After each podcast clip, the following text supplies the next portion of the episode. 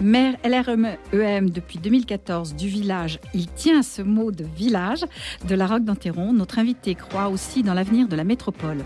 Jean-Pierre Cérus est donc l'invité de notre grand entretien politique sur Dialogue RCF. Politique et déjà, l'entretien politique sur Dialogue RCF, Emmanuel Michel. Bonjour Jean-Pierre Cyrus. Bonjour. Et merci d'avoir répondu à notre invitation. Alors je le disais, vous êtes donc maire depuis 2014, euh, mais vous aviez passé six ans dans l'opposition, donc vous avez toujours dit que ça vous avait appris beaucoup de choses quand même. Ce qui est paradoxal puisque en général l'opposition dans une commune a peu d'élus et pas beaucoup accès à la gestion de la, de la ville. Effectivement, une, précision. J'avais perdu en, en 2008 l'élection municipale de la Roque d'Enterron de 16 voix. Ah Donc à l'échelle d'un village, vous voyez, c'est deux familles.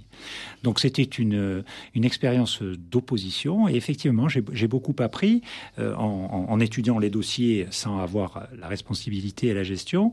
Et puis surtout en, en apprenant l'humilité. On apprend l'humilité quand on est dans l'opposition. Vous la perdez, cette humilité, quand vous êtes maire? Non, une fois qu'on l'a, je pense qu'on la garde. D'accord. Alors, vous êtes rocassier depuis euh, longtemps Depuis quasiment toujours. Je suis arrivé à la Rodenteron à l'âge de deux ans. D'accord, donc vous connaissez bien votre village, j'y tiens. Euh, vous avez fait vos études à Marseille, vous vous spécialisez dans les domaines de l'énergie, du traitement des déchets, de l'information, et tout ça au service des villes et des collectivités. Donc vous connaissez bien cet univers. Je connais cela. Je, je, suis très fier d'être, euh, d'avoir fait mes études à l'école supérieure d'ingénieurs de Marseille, qui est devenue l'école centrale de Marseille. Et euh, oui, effectivement, je, suis spécialisé dans le domaine de l'énergie et dans le, domaine de ce qui aujourd'hui est devenu euh, finalement le, développement, le développement durable. Est-ce que votre activité professionnelle, est-ce que c'est votre activité professionnelle qui vous a donné envie de vous engager en politique? Oh, je, je pense que c'est une, une, succession euh, d'intérêts, effectivement. Euh, d'abord, je pense à l'intérêt de la chose publique, qui est pas forcément lié à mon activité professionnelle. Puis euh, mon activité professionnelle m'a permis de, de, travailler sur des champs qui aujourd'hui sont vraiment au, cœur des enjeux de l'action publique. Voilà, donc tout ça, c'est complémenté. Alors, je le disais, vous êtes très attaché à l'appellation village. Euh, C'était le nom de votre liste, hein, euh, Esprit Village? Esprit Village. Pour, pour, euh, la, première fois, c'était pour le progrès partagé, maintenant, c'est pour le progrès durable. Donc, on revient à l'environnement. Ça, représente quoi, cette notion de village? Pourquoi est-ce que vous, êtes, si, vous y tenez? Dans, un village. C'était 6 000 habitants à peu près 5 600. 600. Dans, dans un village, nous nous connaissons. Et ça fait toute la différence de la gestion de la chose publique. Nous nous connaissons. Donc il y a cette proximité euh, qui est souvent mise en avant par mes collègues maires, hein, et vraiment on est euh, très attaché à cette proximité, mais cette proximité, elle est encore plus vécue au quotidien parce que nous, nous, connaissons dans un village. Nous sommes des villageois, nous sommes des rocassières et des rocassiers. Alors en même temps, vous défendez, vous avez toujours défendu la métropole. Je rappelle que vous avez été aussi vice-président en charge de la mobilité. Et c'est pas un peu contradictoire, non? On peut avoir euh, à, vivre dans une métropole et dans un village. Écoutez, je suis très attaché à ma nationalité française. Je suis un Européen convaincu. Je suis très attaché à mon village et je suis un métropolitain convaincu. Tout ça est, tout à fait euh, logique et, et, très construit. Et bon, évidemment, ça nécessite parfois des explications, mais c'est en tout cas absolument pas contradictoire. Alors, euh, on sait qu'il y a une crise sanitaire depuis un an. Alors, euh, comment votre village a-t-il vécu cette crise? C'est encore difficile, hein, un an, ça fait quand même très long. Et vous, en tant que maire, comment avez-vous répondu aux attentes, euh, aux questions de vos administrés? Trois éclairages. D'abord, la, responsabilité est très grande, la responsabilité des maires et des élus. deuxième éclairage, j'ai pris le parti, nous avons pris le parti, notre équipe municipale, je vous rappelle qu'on a prolongé euh, l'équipe précédente. Euh, les nouveaux euh, exécutifs n'ont été installés qu'au mois de juin. voilà, vous avez été élu dès le premier tour hein, et après l'installation en juin. D'une manière générale, mm. les élus de la majorité et de l'opposition précédente, comme les élus de, du nouveau mandat, hein, pour nous c'est la continuité puisque nous avons été réélus. Deuxième éclairage, nous avons fait le choix d'appliquer ce qui était décidé sur les niveaux nationaux, régionaux, départementaux. Voilà. Nous avons été dans l'accompagnement des décisions qui étaient prises. Troisième éclairage, eh bien, dans ces tailles de communes, 5600 habitants, moins de, moins, de, moins de 10 000 habitants, donc ce, ce qu'on décrivait tout à l'heure comme les villages. Euh, finalement, on observe qu'il y a eu une grande discipline de la population et une grande solidarité. Donc c'est vrai aujourd'hui. Les gens se sont aidés, les, les gens se sont aidés. D'abord, ils ont respecté les, les, consignes par exemple, le CCAS a pu s'appuyer sur une trentaine de bénévoles qui sont venus euh, renforcer les moyens euh, purement municipaux pour euh, approvisionner les personnes qui étaient isolées, pour aider, etc. etc. Donc cette, solidarité a vraiment été au, cœur de la gestion de cette crise. Donc si vous voulez, aujourd'hui, comme tout le monde, excusez-moi l'expression, elle est un peu triviale, mais on en a marre parce que c'est très long. Mhm.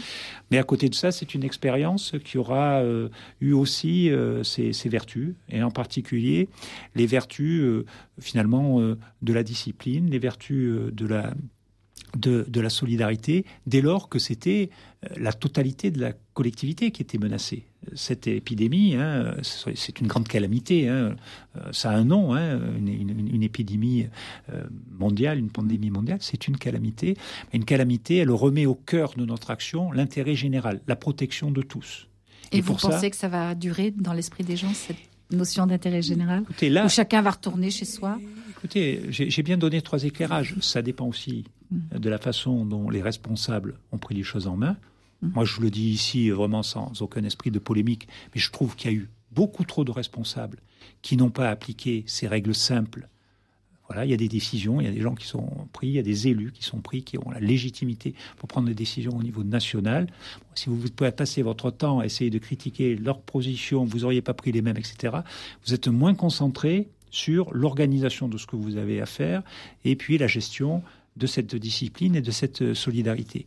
Donc je ne me fais pas d'illusions, je ne pense pas que partout euh, on aura changé euh, le, goût pour euh, la, critique un peu facile et, le yaka faucon. En tout cas, moi, en ce qui concerne la, commune de la Roque-d'Enterron, je vois qu'aujourd'hui, on a dans, notre fonctionnement, bien que les gens en aient assez, encore de la discipline et de la solidarité, qu'il y aura vraisemblablement des choses qui resteront. Euh, on parle vaccination, puisque vous avez euh, des, un EHPAD, vous avez pas mal de euh, Alors, nous avons un EHPAD, nous avons deux, deux, résidences autonomie, nous avons un établissement d'aide par le travail, un ESAD, nous avons un institut médico-éducatif et deux cliniques. Vous voyez, donc, nous sommes bien fournis. Et donc, tous les gens, ça a été facile. J'imagine que vous n'aviez pas, la commune est trop petite pour que vous ayez un centre de vaccination locale. nous avons une fameuse coordination territoriale de de santé. Nous, nous sommes attachés au centre de Sénas. C'est là-bas que les personnes qui s'inscrivent sur euh, les plateformes et les personnes de plus de 75 ans vont se faire vacciner. Mais euh, nous avons aussi euh, travaillé, toujours dans ce même esprit, d'accompagner les décisions qui étaient prises.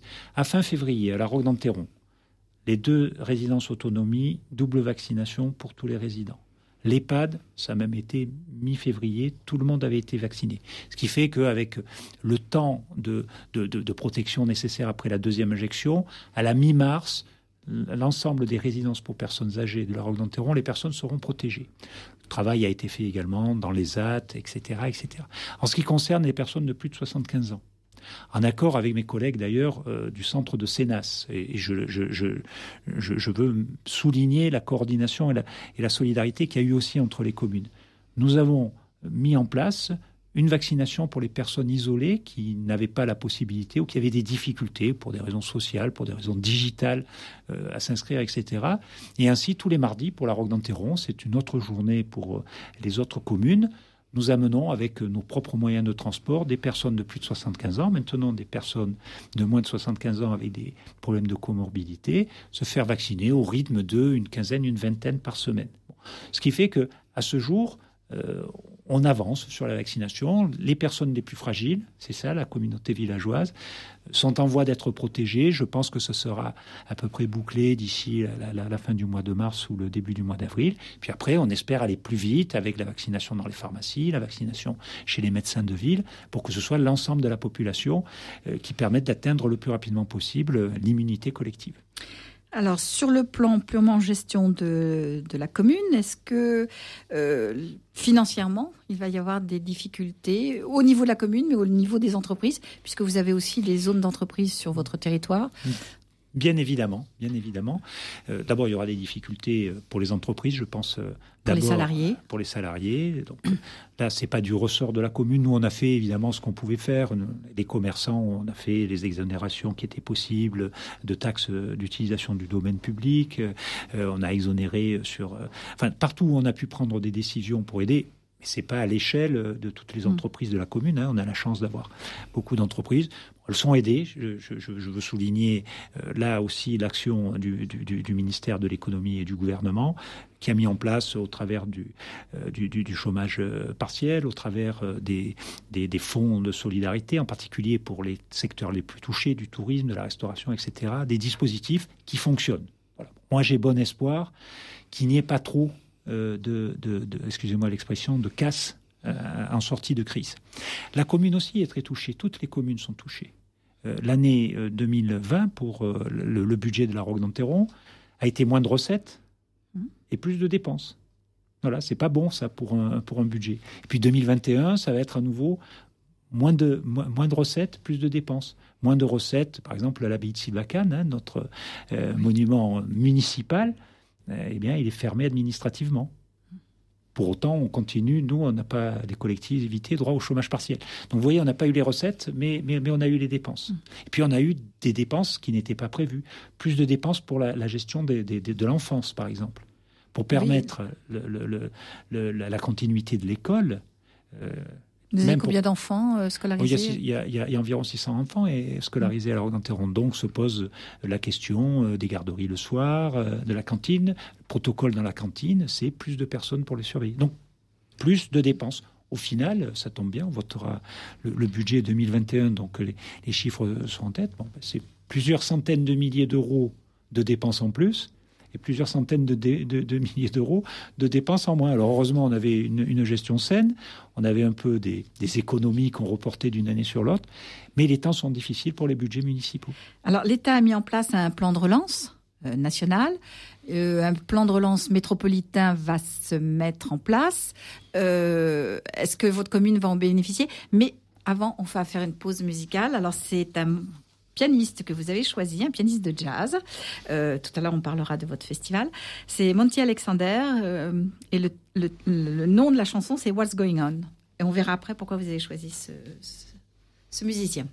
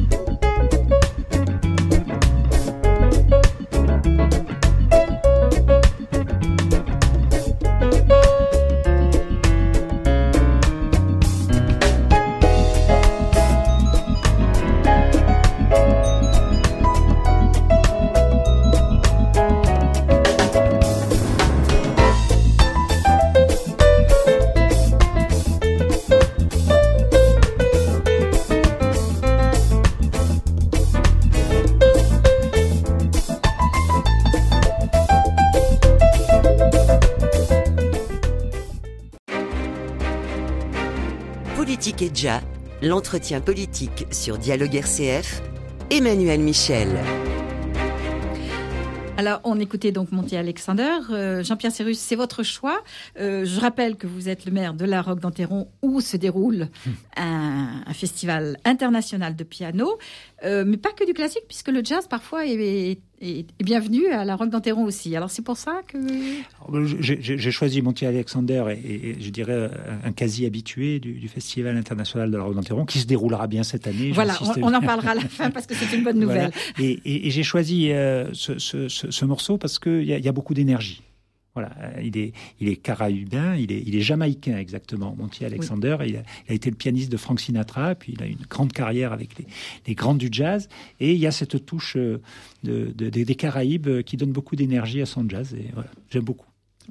Alors, on parlait du plan de relance. Est-ce que vous, en tant que commune, vous pouvez euh, euh, demander des aides à l'État ou est-ce qu'il faut que vous passiez par le plan métropolitain? Alors, nous pouvons demander des aides à l'État.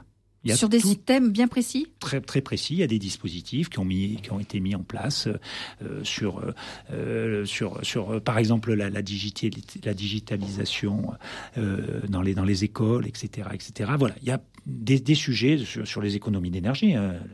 la, la, la, transition énergétique, j'allais oublier, mais qui est un, qui est un, qui est un, un, pilier du, du, plan de relance. Et il y a des dispositifs qui sont accessibles directement des communes vis-à-vis, enfin directement avec avec l'État. Et d'ailleurs, il y a un préfet euh, à la relance. Hein. il, viendra d'ailleurs à la Roque d'Enterron pour qu'on fasse un peu le point sur sur nos dossiers. Donc ça, je dirais que c'est le volet. Euh, euh, institutionnel et structuré. ce, ce sont des projets que vous aviez déjà dans votre programme euh, Écoutez, certains. Euh, le, plan France Relance, c'est pour de la relance, donc il faut que ce soit euh, des, projets qui se réalisent en 2021 et 2022.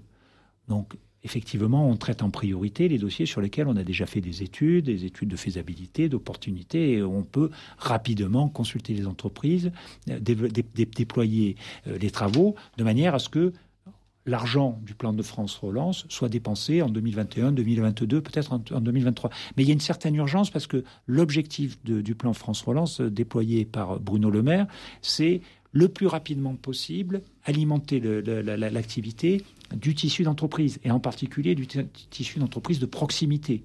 Donc la sélection que nous faisons, ce sont des projets qui peuvent être réalisés rapidement qui sont sur les grandes thématiques, on l'a dit, de la transition écologique, euh, de la numérisation, etc., etc., que, ce plan France Relance soit l'occasion de booster euh, des, enjeux qui sont des enjeux qui existaient avant la, Covid, et puis que ça alimente aussi euh, l'activité des entreprises locales. Donc ça, c'est le volet je dirais, municipal du plan France Relance et partout, les préfets, les préfets en particulier dédiés au plan France Relance, sont en relation avec les communes. Puis, il y a la métropole. En parallèle, il y a la métropole. Mais c'est tout autre chose. C'est mmh. tout autre chose. C'est une discussion entre toutes les communes, c'est ça Non? C'est un autre. Euh, la, métropole, bon, j'ai participé à des, réunions importantes à Paris euh, avec mmh. l'exécutif, avec la, présidente Martine Vassal, mmh. euh, des, membres du gouvernement, en particulier le, ministre de l'économie Bruno Le Maire, dont j'ai déjà parlé, avec des conseillers également à la présidence de la République. L'idée est pour la deuxième métropole du pays, et moi, je suis non seulement métropolitain, mais je suis un défenseur de la deuxième, de la deuxième ère socio-économique du pays.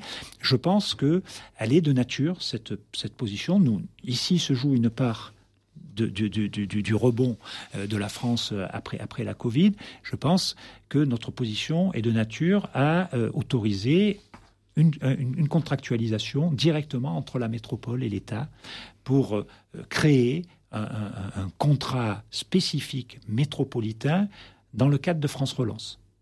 Et évidemment, ce sont des, dossiers qui sont des projets qui sont, eux, d'intérêt métropolitain, et en particulier les transports. Oui, c'est. J'ai rappelé que vous étiez, vous aviez été euh, vice-président en charge de la mobilité et que c'est un sujet qui vous tient toujours à cœur. Toujours. Euh, donc là, il va y avoir des, fonds, euh, des subventions pour. Ben, on, on, discute. Vous discutez. On est allé présenter un projet dans lequel, euh, au-delà de 2021, 2022, 2023 dont, je parlais, il y a plus de 180 projets d'intérêt métropolitain qui représentent une somme très importante puisque c'est euh, de l'ordre de 3 milliards 900 millions.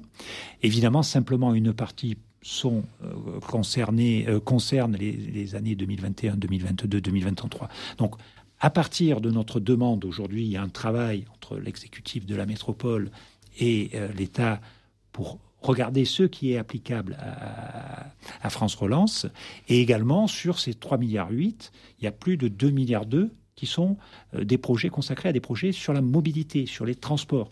Il faut entre guillemets, excusez-moi l'expression, mais saisir de l'opportunité de cette sortie de crise pour booster un sujet où nous sommes très en retard, où aujourd'hui les difficultés financières de la métropole nous pénalisent pour déployer le système de mobilité, eh on essaye d'utiliser euh, le, le plan France Relance par cette contractualisation métropolitaine pour euh, accélérer les investissements en matière de mobilité. Euh, ce qui veut dire que les, communes, puisqu'il y a eu des réunions métropolitaines, les communes ont fait un choix aussi, ont listé leurs, euh, leurs besoins et il faut que ces besoins s'intègrent dans... Je, ne suis peut-être pas assez clair et donc je, vais essayer de l'être au maximum. Là, parce qu'on a entendu des discussions un petit peu... Mais parce que, parce que souvent on ne dit pas les choses clairement. le contrat de contractualisation métropolitain, il concerne des sujets d'intérêt métropolitain. J'ai moi-même demandé euh, à ce que on ouvre pour être sûr de bénéficier au mieux euh, de ce plan France Relance, qu'on ouvre également à des projets municipaux qui seraient très avancés, qui aujourd'hui ne pourraient pas être faits pour des problèmes de financement et qui toucheraient en particulier les secteurs les plus touchés par la crise. L'événementiel, le tourisme, la culture, le sport. Ça serait dommage de ne pas associer euh, des, projets communaux à ce contrat métropolitain. Mais ce contrat métropolitain France Relance, il est d'abord fait pour des projets d'intérêt métropolitain. Pour les projets rocassiers, aujourd'hui, bah, j'utilise France Relance avec le préfet. Et puis, pour des projets qui, à la ROC, sont d'intérêt métropolitain, comme par exemple le festival, par exemple Comme par exemple le festival, comme par exemple, etc., etc. Mmh. Tout ce qui est lié à la culture, tout ce qui est lié au tourisme, où là, on voit bien que eh, on a mmh. besoin de la dimension métropolitaine. Eh bien, euh, ouvrons-le euh, à, ce contrat. Mais ça viendrait en plus des 185 premiers contrats, euh, premiers projets, qui eux ont été, et je pense que c'était une bonne chose, j'ai soutenu euh, l'exécutif, même si je le critique à certains moments, puisque je, n'ai pas voté le budget 2021, euh, donc vous voyez, on peut être dans l'intercommunalité, dans une, positif aussi. dans une opposition. J'ai appris beaucoup de l'opposition. Vous voyez, je m'oppose au budget qui a réduit les investissements au profit du fonctionnement. Voilà, donc j'ai voté contre. Mais aujourd'hui, je me bats avec la présidente pour essayer d'obtenir de quoi améliorer les investissements mais sur des projets d'intérêt métropolitain. Alors on revient sur votre euh, commune et puis vous aviez des projets dans votre euh, programme euh, qui sont en train de démarrer, les jardins municipaux, potagers municipaux, des jardins partagés, mm. un projet alimentaire de territoire. Ça, malgré la crise, vous le lancez?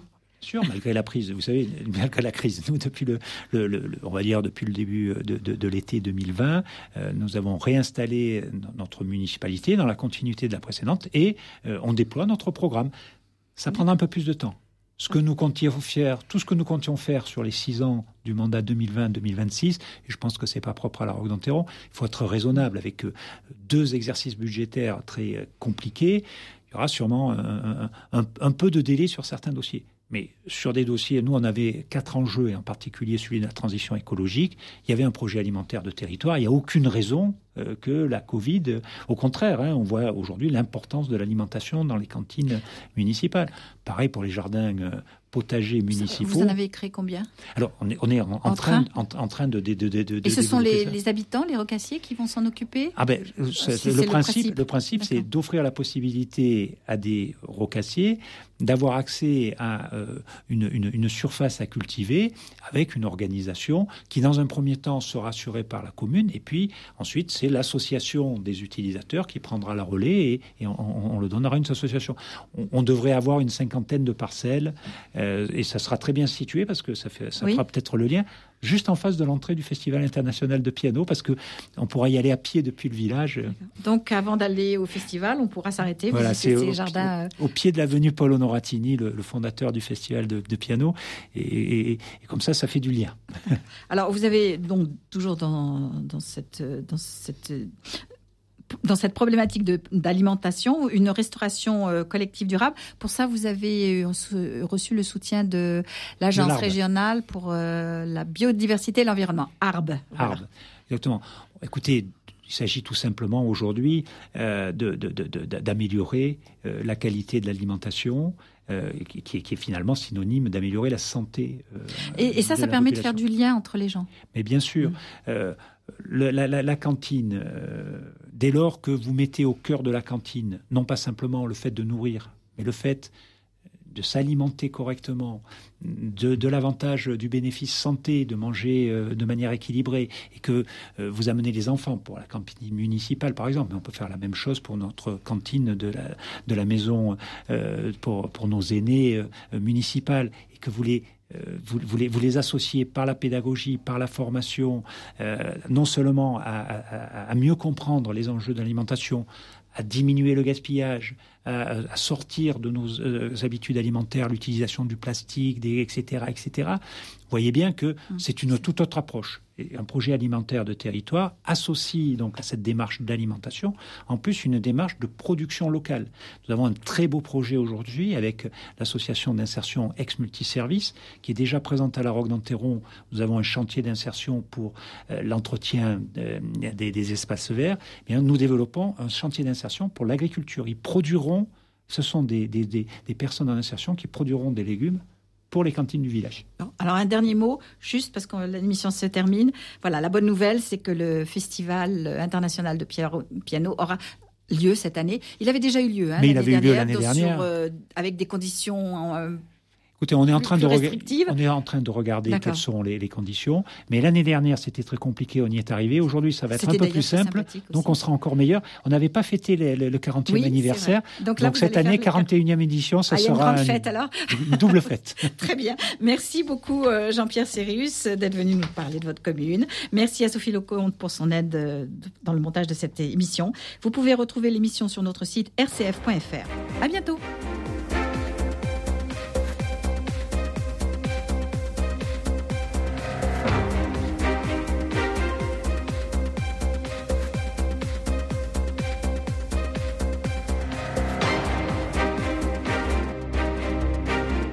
Politique et l'entretien politique sur Dialogue RCF, Emmanuel Michel.